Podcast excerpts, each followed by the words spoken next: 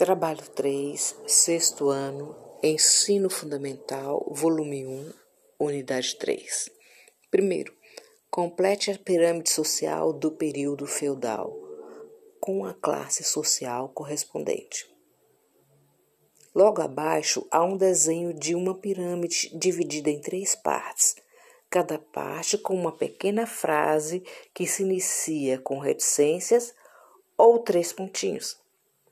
Começando da base da pirâmide, há um espaço em branco para ser preenchido por você com o nome da classe social.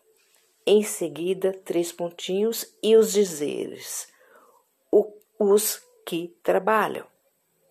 Na parte do meio, o espaço em branco seguido dos dizeres, os que guerreiam.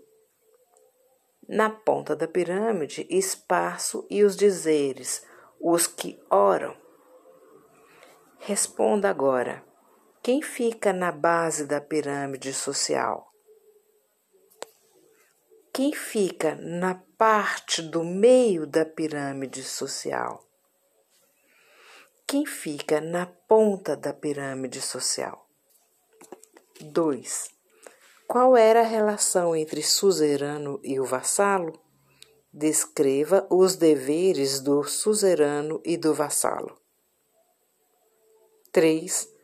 O feudalismo entrou em declínio e as causas eram internas e externas. Cite-as.